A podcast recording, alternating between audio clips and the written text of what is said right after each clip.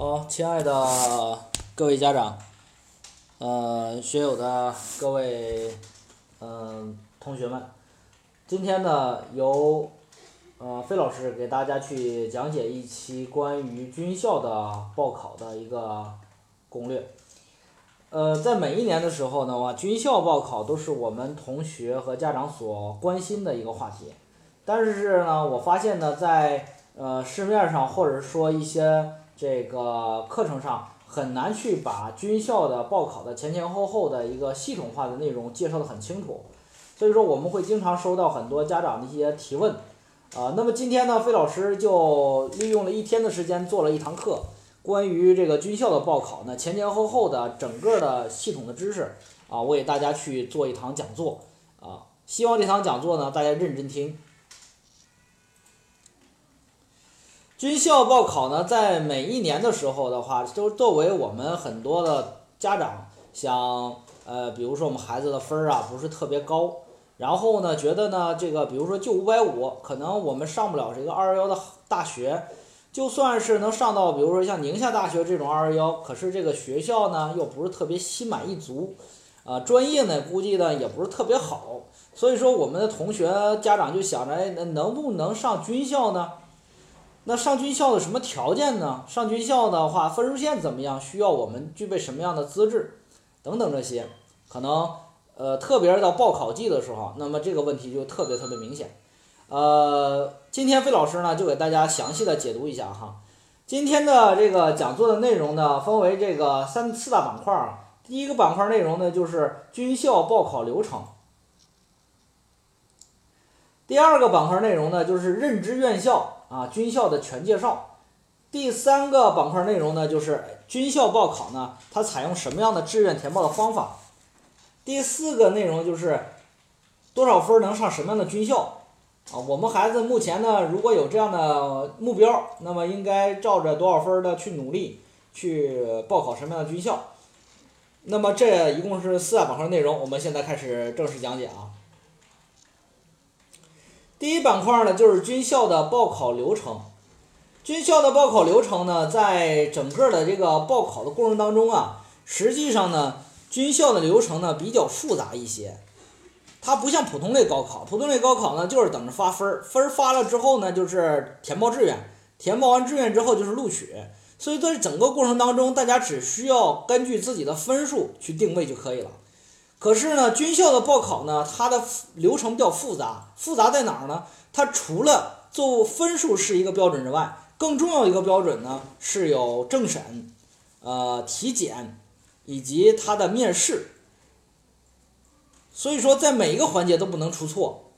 那么在整个的过程当中呢，就会呃对我们的家长来说呢，要求掌握的知识就比较多，所以说每一个方方面的环节都要注意。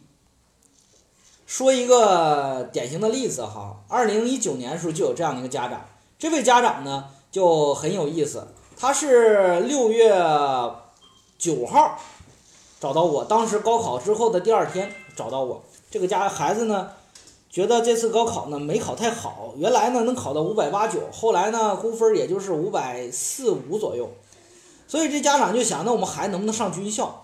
我就说咱们孩子呢，实际上呢有点近视，他这个近视呢还挺严重，呃，矫正视力的话，差不多呢，呃，能达到个五百多度、六百度吧。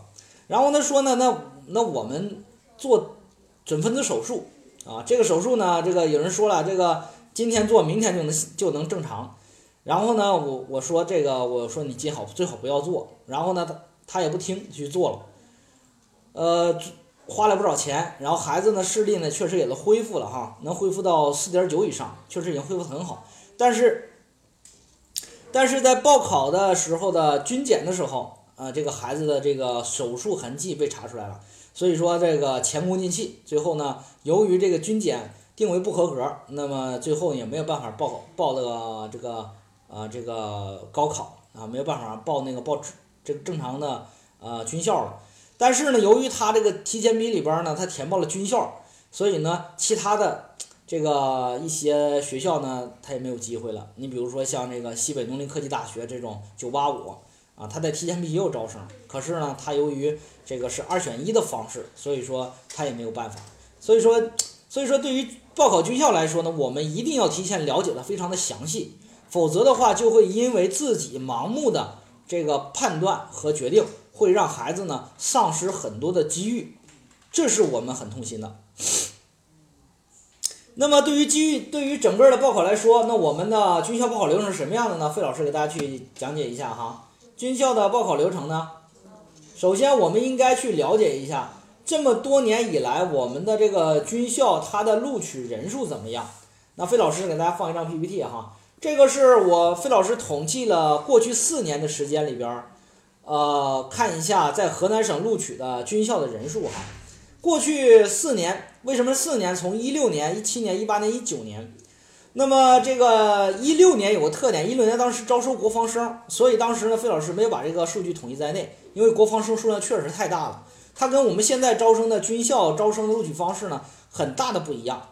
所以说，我就统计了一七、一八、一九三年的时间，在这三年当中，我们先看总计哈，一七年是录了七百八十三个人。一八年录了七百六十六个人，一九年录了九百零二个人。我们可以看到一个特点，就是这几年的军校录取的这个总人数呢，实际上是不是特别稳定的？基本稳定呢，是你按照八百人这个数字呢，还是比较贴切的。二零一九年呢，河南省的这个军校录取的人数呢，突增到了九百人以上，这对于我们河南人的同学来说，确实是一件好消息。呃，在整个军校报考当中呢，军队呢比较倾向于男孩，所以说大家来看这个 PPT 上一个数字显示哈，二零一七年、一八年、一九年整个招收的这个呃男孩人数占绝大多数。呃，大家我举一个理科吧哈，理科军校男孩二零一七年七百二十七，二零一八年六百九十三，二零一九年是八百一十七。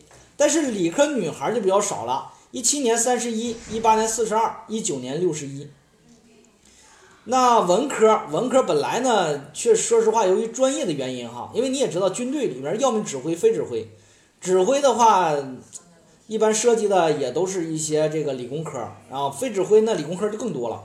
所以说，一般来说，文科招收的数量就比较少，那么文科女孩就更少了。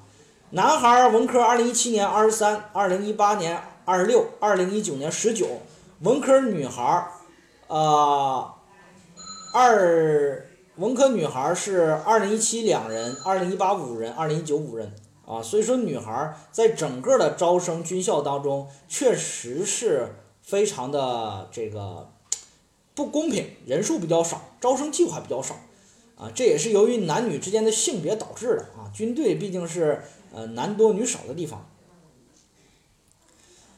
所以呢，这个我们特别是提醒一下，二零二零年打算报考军校的女孩、女同学，那么你对于接下来的这个规划就一定要清晰的思路了，就是一定是一个高分博一个军校的，而不是一个低分去冲军校的。所以说，你合理的规划机会啊，这个军校那么是我们的梦想，但是呢，我们要有一个平和的心态。呃，看完了这个数据之后呢，我相信大家对整个报考军校的难易程度呢，心里边有一个清晰的概念了。实际上，一百万的高考人口当中，呃，整个能够上到军校的男女比例加在一块儿呢，一共才九百人，这个比例呢，相对来说还是比较低的。所以说，呃，好就好在呢，大部分现在很多大部分同学也没有报军校的梦想。那么，对于有报军校梦想的同学，就要合理规划了。接下来，费老师要给大家讲一讲整个军校报考的流程哈。在这个流程呢，是大家要认真听讲的哈。这个军校报考流程，我们先看一下军校的基本条件。报考军校呢，需要具备以下的基本条件。这个条件呢，我给大家放一张 PPT 哈，这是费老师整理的一个报考的条件啊。这个很少有人去整理，费老师呢，通过几年经验整理一下，有五个条件。第一呢，是参加普通高高校招生统一考试的。高中的应届和往届生，记住应往届都可以啊。有很多同学特别诧异，哈，觉得自己这个这个是往届生啊啊，可能复读了，那么这个我就不能报军校了。其实错了啊，是可以的。现在已经完全放开了。费老师当年二零零三年高考的时候，当时确实是不行，只招应届生。所以说，费老师当年就没有这个机会啊。这是第一个。第二个条件呢是报考按本一批线录取的考生，高考成绩不能低于本一批线，就是有军校。军校和军校之间的录取，他们的这个执行的批次线不太一样。比如说国防科技大学，比如说信息工程大学，比如说海军工程大学，这些学校执行的绝对是一本线，就是你要报考它，你不能低于，比如说今年的这个五百零二，对不对？呃，所以说这个你一定要知道。然后呢，还有一部分院校呢是不能低于二本线。那比如说武警的一些学校，那就是它可以低于二本线提档。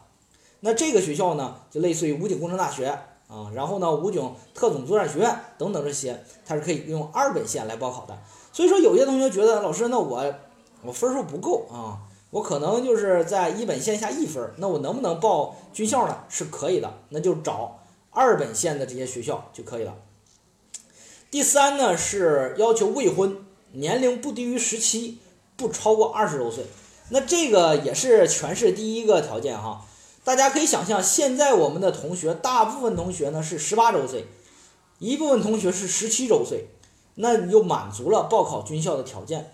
他而且要求不超过二十周岁，你想想，十八周岁到二十周岁，也就相当于他可以复读两年都可以继续报军校啊。这个时间你要有个了解哈。第四个条件是参加军队统一组织的。政审政政治考核也叫政审，分数满足军检线啊，在报考志愿之后呢，你能不能参加军检？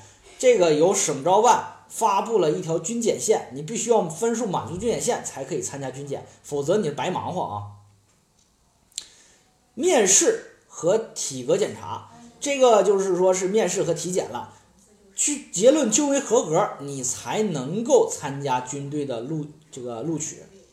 就是这个，你会发现报考军校的这个这个整个的这个层级还是比较多的哈。这里边呢，但凡有一点不满足，你可能之前的工作都前功尽弃了。所以说，这就是为什么军校录取难啊，难主要难在这儿，难不是难在分数哈。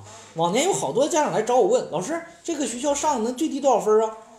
啊，我说这个不重要啊，这个不重要，重要的是你身体条件符合吗？对吧？你面试能不能过关，以及你政审合不合格，这些才是重要的。第五一点，高考外语为英语，这是有个明确要求的。因为在我们河南省广袤地区，确实有很多同学可以以日语和俄语参加高考。那么他们他选拔的这个主要的这个单项的英语成绩这个外语成绩为日语和俄语的成绩。但是军校统一要求必须为英语，这个大家一定要注意，一定要注意。也就是说，现在你学日语的同学，那你在报军校的时候，那基本上你就报不了了啊，这就明白哈。这个是基本条件。那么除了基本条件之外，那么我们接下来可能就要更关心的是，老师，那我们接下来参加军校录取的具体安排是什么样的？这个在之前有好多的一些专家给学生讲的时候，他讲不明白，所以说就让很多的家长和头同学很头疼，特别是报考那段时间，因为军校报考只有二十五号到二十八号这三天半的时间，所以说有好多的家长就不明白，这我们这段时间我们的流程是什么？特别是有些同学在二十九号还居然还没有政审，但是他的。这个啥呢？志愿填报已经报军校了，同学就说明你已经没戏了，因为政审的时间，看第一个时间是二十号到二十八号，只有在这段时间里边进行政审。那么有的同学说了，你会发现二十号都开始政审了，那也就是说新的一年的这个呃军校的报考从二十号就已经正式开始拉开帷幕了。大家发现二十号实际上呢是还没有发分呢，所以说有好多同学以发分为节点，发分之后才着急，那就晚了。所以说同学今天听了费老师课呢，你心里边要清楚一点。报考军校什么时候开始政审？二十号到二十八号九天的时间，发分前后这段时间要去政审，政审呢要去当地的人民武装部，什么当地呢？户口所在地的当地的人民武装部是县一级、区一级的，当然市一级更好啊。县区一级的人武部去领表，然后呢，这张表上面明确的要求有需要派出所意见和所在中学意见，你就拿这张表跑趟派出所，跑趟中学，拿了两个章之后，回到人武部一交，人武部咔把章给你一盖，就完了，政审就结束了。政审只有两种结论：合格与不合格。如果上面写的政审不合格，同学，今年你的军校报考结束了。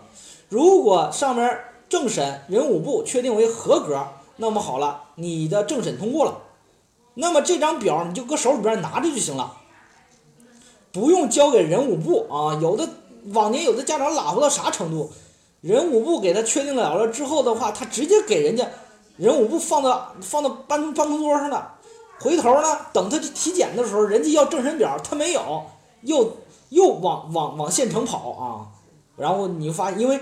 体检不在县城，待会儿我告诉你体检在哪儿哈，统一的地点。所以说一上午就耽误了，整个把孩子这个体检就给耽误了。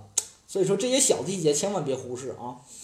之后下一个时间节点就是二十五号到二十八号，就是发分报志愿。那么这个时候你就报志愿，报志愿的时候大家发现呢，报考的时候呢只有三天半的时间，一定要在这三天半时间呢把这个啊军校完成啊。可以报多少个学校？待会儿费老师再给你具体讲哈。六月下一个时间节点，六月三十号到七月二号是军检线发布。军检线发布呢是由省招办网站下载，这个上面直接在省招办网站上发布哈，你别到别的地方去看，那地方都是假的，你就关注省招办的网站，他会发，每一年都会发这个这个这个军检线。发了军检线之后，你去看你报考的目标学校的这个军检的这个。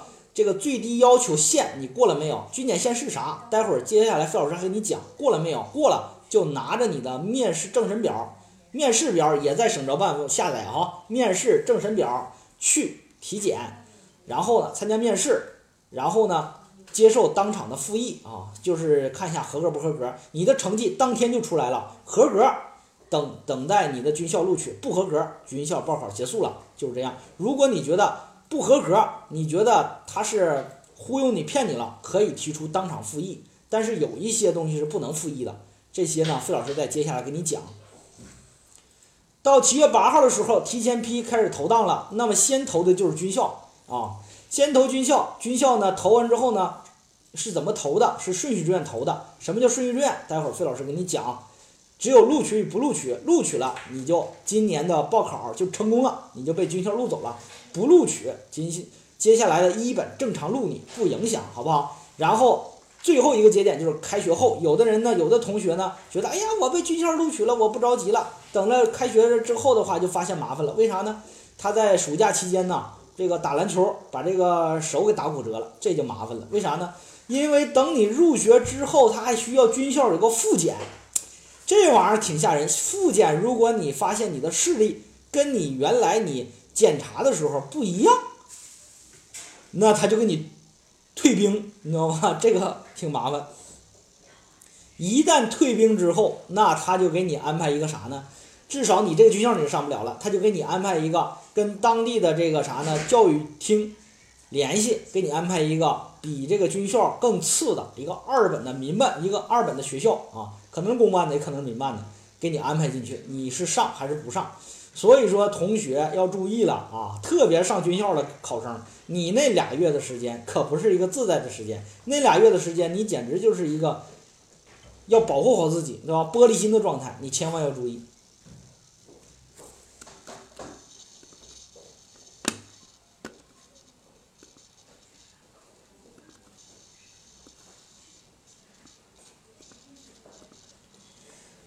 对于军校的报考呢，家长呢可能对于这个啥呢？对于这个呃神秘的军检和面试非常感觉到神秘。那费老师给你揭秘一下，没啥神秘的哈。它的流程安排和标准呢都是有一定标准的哈。第一，先说一下它面试体检啊，这两年的体能已经不是说特别提倡了哈，呃，逐渐被淡化啊。面试体检变得很重要，面试体检测试流程。时间是在六月三十号到七月二号这个中间，地点有两块地方哈，面试和体检是由省军区指定的两个地方，一个是豫北地区，一个是豫南地区。豫北地区在哪儿呢？在郑州的友爱路四十二号，就是原解放军第幺五三医院，现在改了名了，叫解放军联勤保障部队九八八医院空军院区，在这个地方。豫南在哪儿？在驻马店，驻马店是风光路一号，原解放军幺五九医院，现在解放军联勤保障部队的九九零医院，就在这俩地方啊。时间很固定，位置很固定，你就会你会发现。它不是在你们县里边举办的啊，它是集中化的。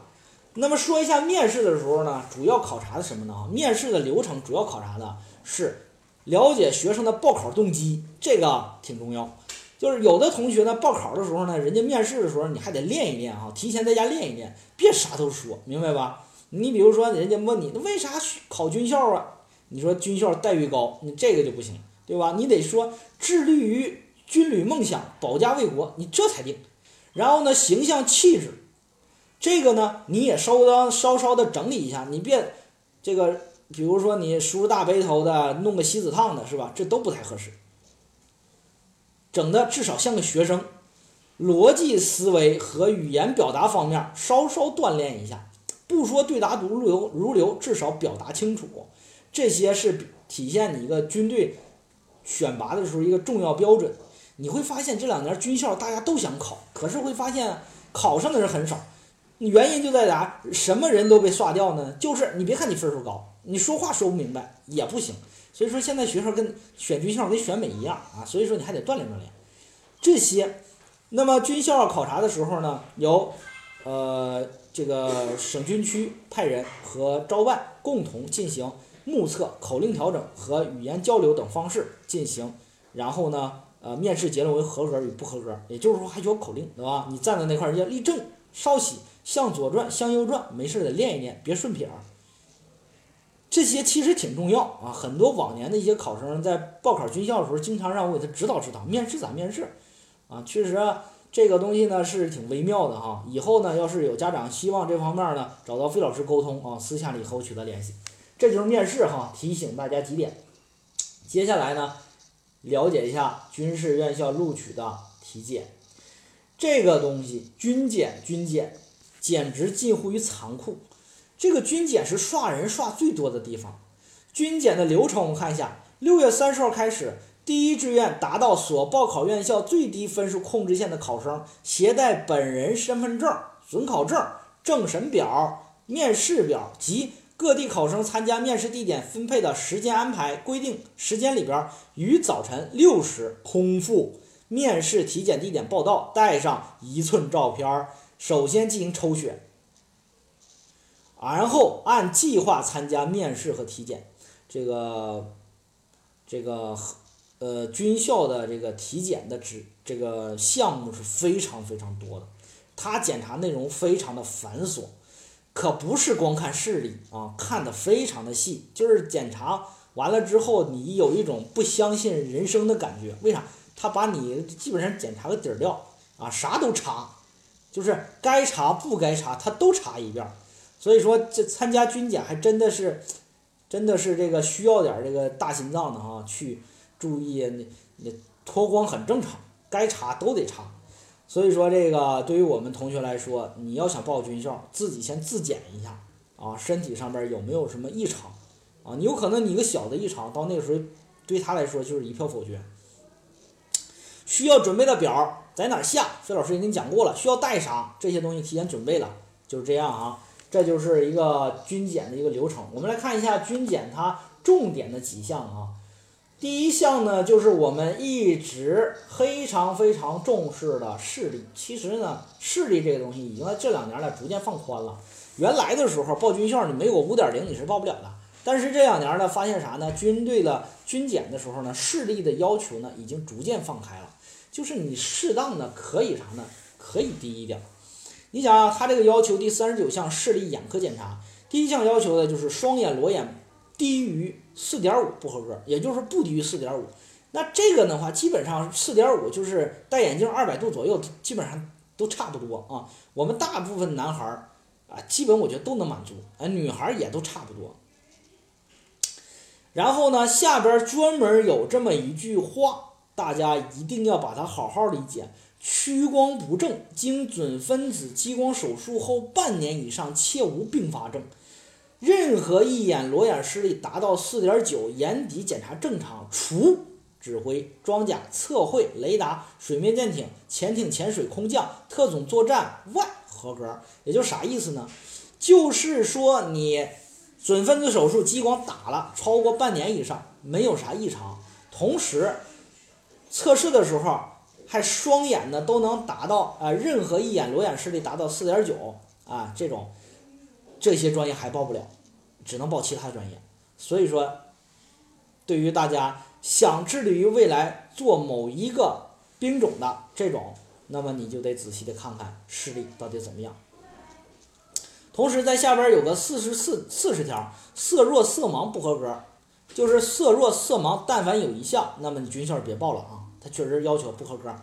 同时，这个就又不色弱也不色盲，但是呢，你对红绿黄蓝紫各单色分不明白的，那么这里边的指挥类水面舰艇你可能就没法参加了啊。所以说，那个你可以自检一下自己到底合不合适。还有呢，眼科。表象的什么眼球突出啊，眼球震颤呐，眼疾疾病啊，运动障碍呀，显性斜视啊，都作为不合格要求，所以说这就不合格。那么在整个的这个军校的报考当中，眼科检查实际上是非常苛刻的啊。那么眼科要求满足什么样的就可以大家知道了啊。也就是说你这样理解，指挥类要求达到四点九以上，非指挥类四点五以上就可以啊。眼镜二百度没问题。或者有的人说老师戴个角膜塑形镜，我觉得行啊，这玩意儿呢看不出来，看不出来痕迹哈，嗯，双眼过四点五啊，我觉得没啥问题。那这个的话你自己去把握哈。那有的人说啥叫指挥，啥叫非指挥？指挥多简单呢，就是以后当连长、当排长就干这个的哈。无论是装甲、车辆、这个雷达、水面舰艇，还是潜水、空降、特种作战啊，指挥这都是指挥。那还有一帮非指挥的啥呢？信息工程，对吧？这个油料运输，呃，然后呢，这个信息安全啊，密码解解锁，然后呢，以及这个保密工作啊，然后呢，还有女孩学的这个呃俄语、日语的军事语言类，啊，包括呢这个这个这些吧，这些都是非指挥类啊，就是技术类。那么军校它就是这样的一个特点啊。那么这是眼科，讲述有点慢。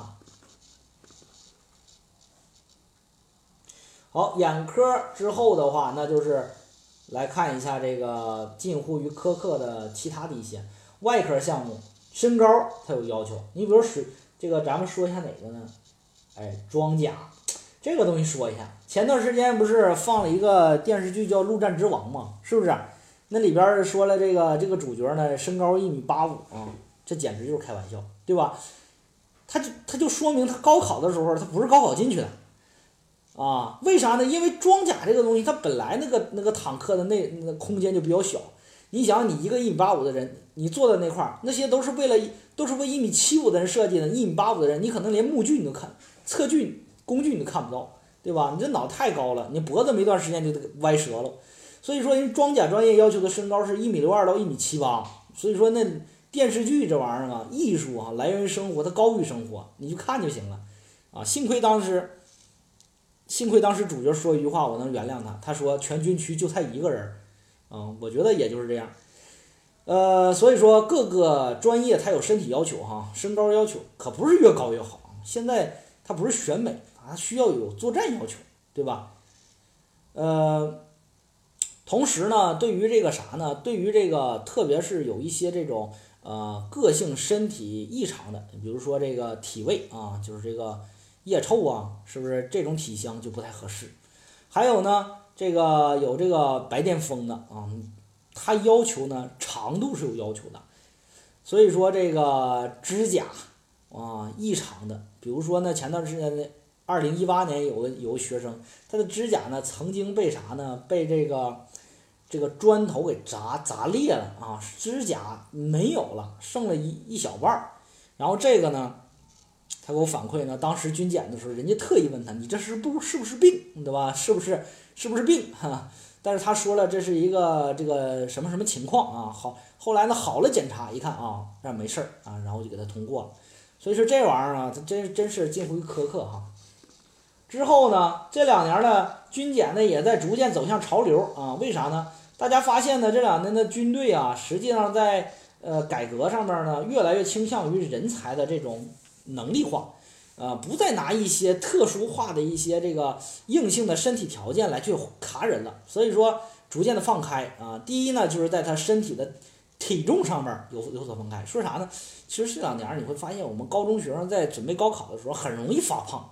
有好多同学呢，身体条件又好，学习成绩又好，然后就因为啥呢？他这个体身高和这个体重的这种比值不符合他的要求，他就把人刷掉了。所以说这两年逐渐放宽百分之十五啊，这就是说你相应来讲呢，相应来讲呢还可以啊，还可以这个这个呃有所改进。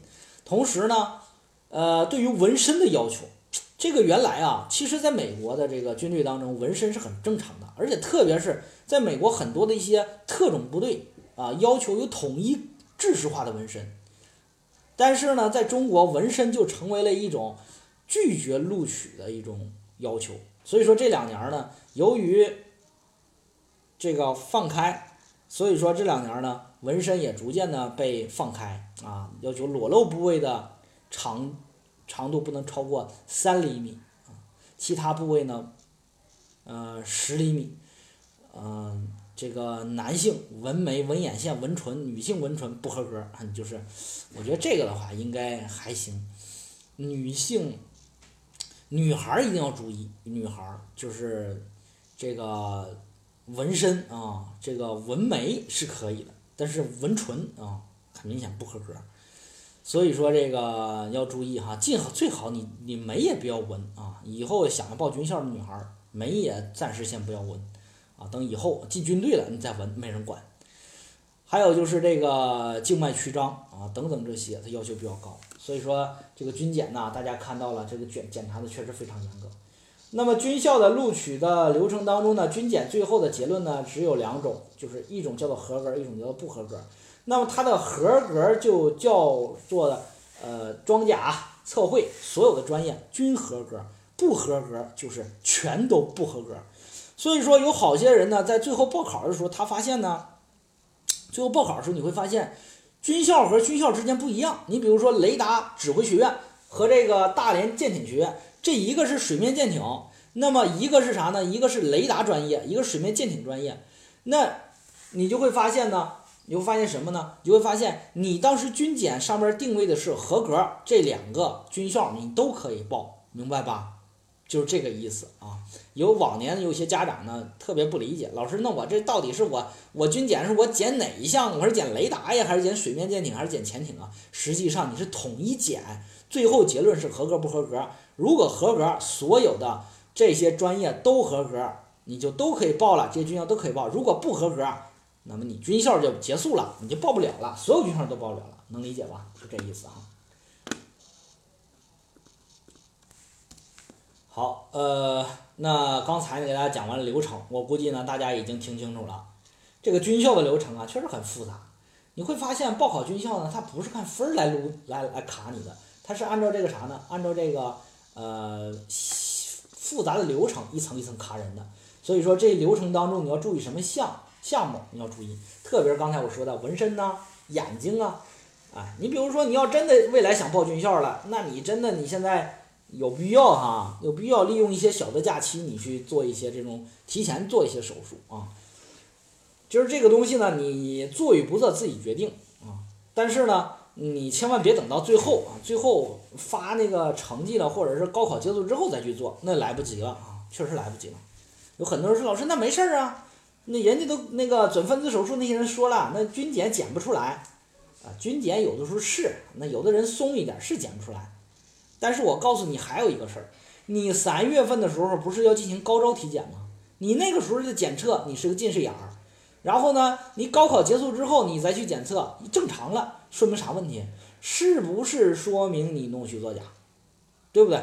你想想，那现在对打击高考诚信、弄虚作假的人是怎么处理的？那就不用我怎么说吧，所以说不要自作聪明哈，不要在你没有了解高考报考的核心，没有往年报考的实战经验的时候，别妄下结论，对不对？你在我面前都走不下三招，你何况你在那些呃近乎苛刻的、严格的选拔流程当中，你想糊弄过关，那不太现实。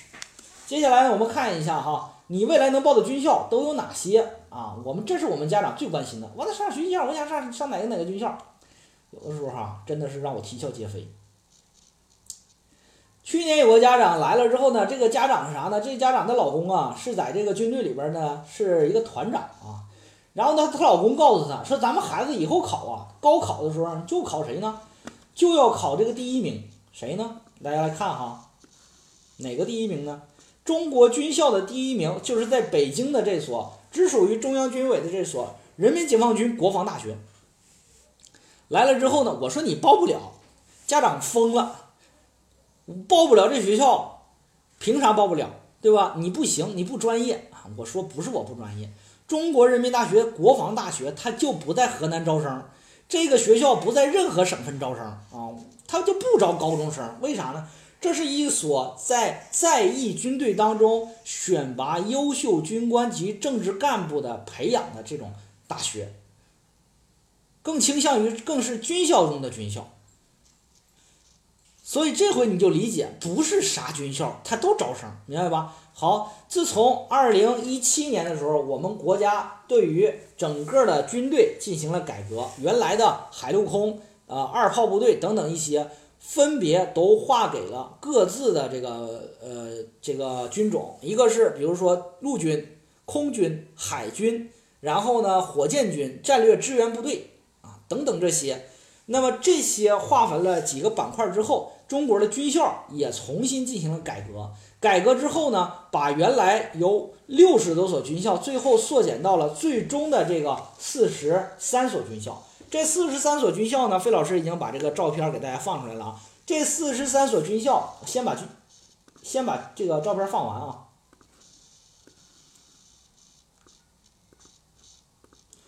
这四十三所军校当中，包括解放军。和武警两个部分，武警军校呢有六所，那么四十三减六，那么还剩下三十七所，那么都是这个三十七所，那都是解放军的呃军校，然后又把他们分为分给了海陆空、火箭和战略支援部队啊，就是这个道理，还有中央军委就分给他们了，然后呢，在这个军校当中，呃。可能你会发现呢，很多你以前耳熟能详的军校你找不到了，对不对？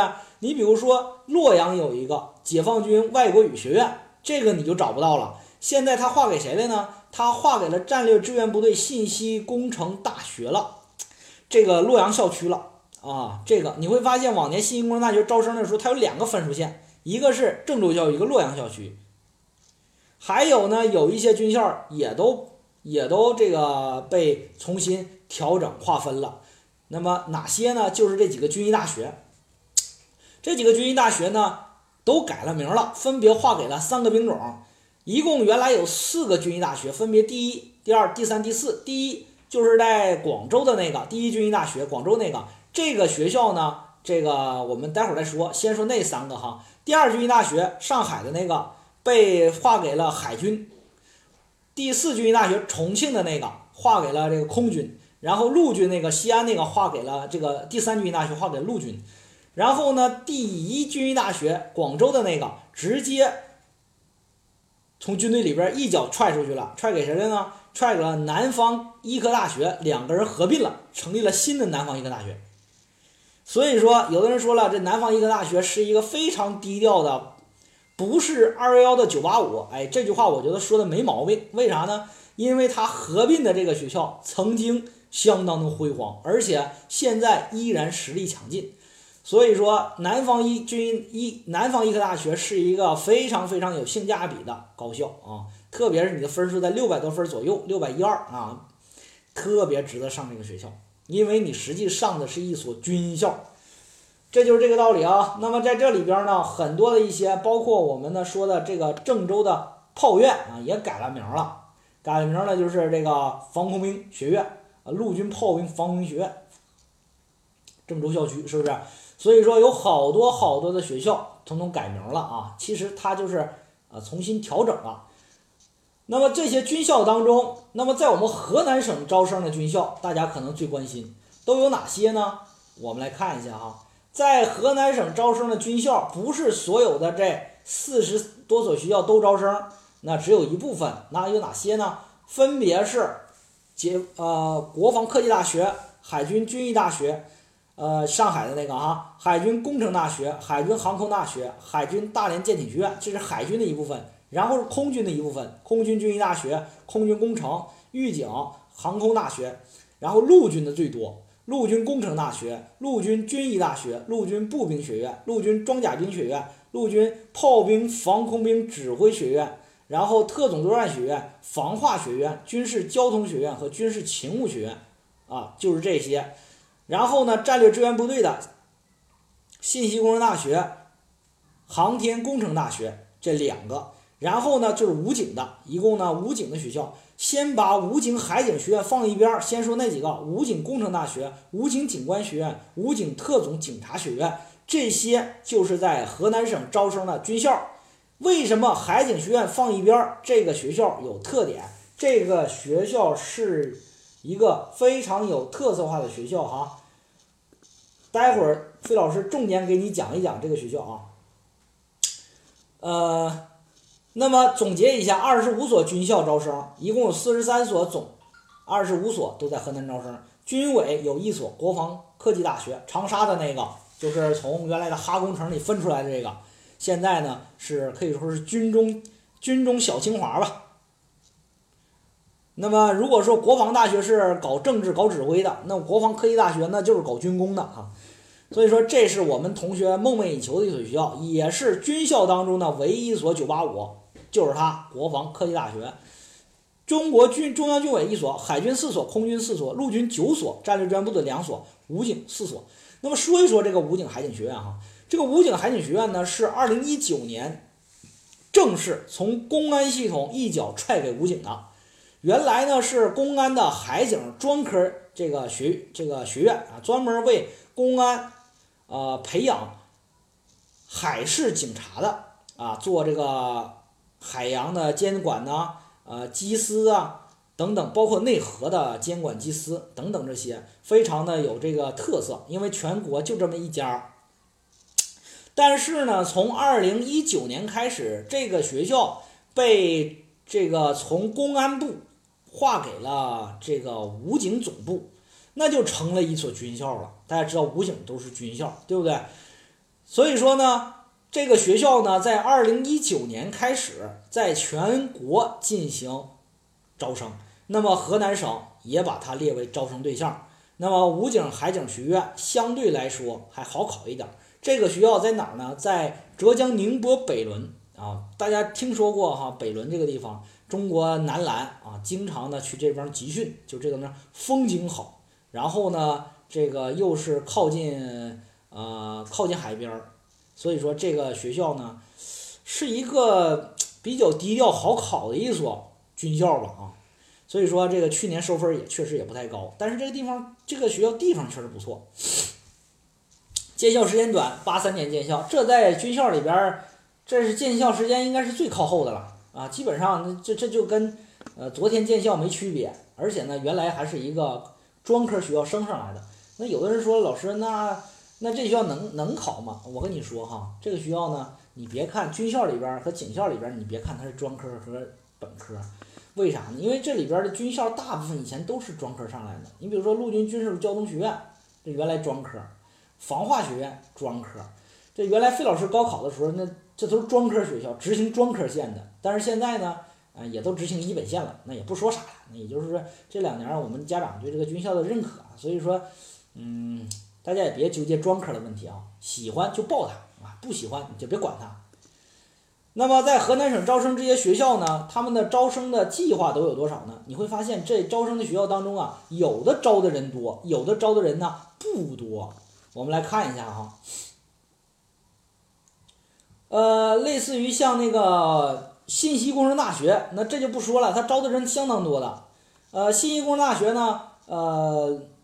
整个招了看一下啊，是二十加一百四十一，一百六十一个人啊，一共才九百人，才招了将近将近有五分之一了，那都是他招的，那确实是是郑州的学校啊，河南的学校招的人对河南人招的多一些。武警工程大学和空军工程大学是紧随其后的，以及国防科技大学紧随其后的，呃，八十人左右。然后呢，这个是陆军工程大学，南京的这个招的也不少，六十五个。呃，这里边大家看哈，理科招的人相对多，文科招的的很少。你看文科一共招的男孩儿一共招的是呃六一加上是七二七十四十四加五十九人男孩儿，女孩儿就更少了，就要五个人。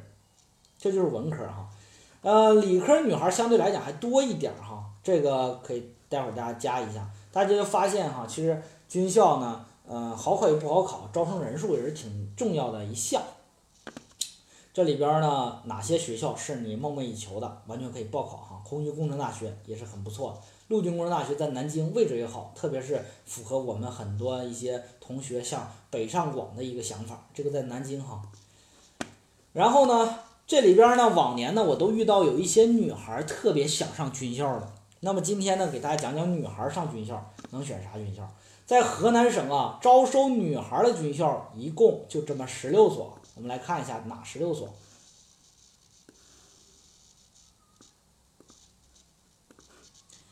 这十六所呢，分别是这些。费老师不读了哈，这嗓子受不了，不读了。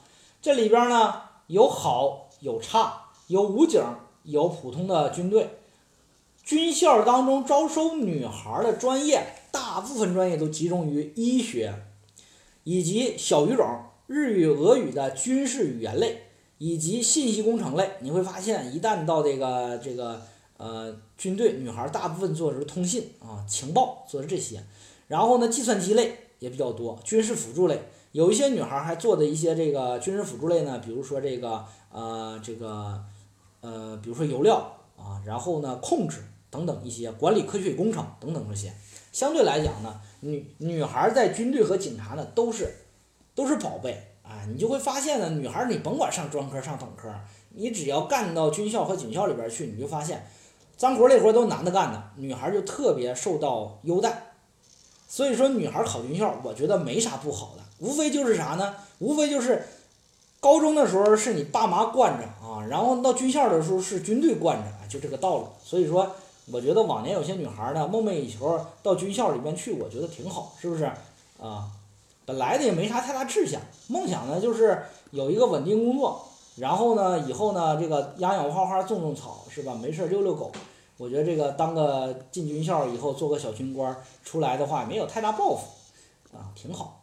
所以说这个军校呢，对于女孩来说，我觉得也不是不能考，对不对？有些女孩五百八九那分儿。其实说实话，嗯，你上那个民办学校呢，就上那个普通的学校呢，嗯，估计你学不到什么好的专业啊，倒不如到军队军队里啊，学个小语种啊，学个语言呀。所以说小语种不太好就业，但是你在军队里边绝对不愁就业，因为全分配，是不是？女孩完全不用担心啊，说把我分到大山里边咋办？基本不会啊，因为一般的女孩做机关的多。呃，这是很多的一些往年我辅导一些军校的女孩生啊，给我回来的反馈啊。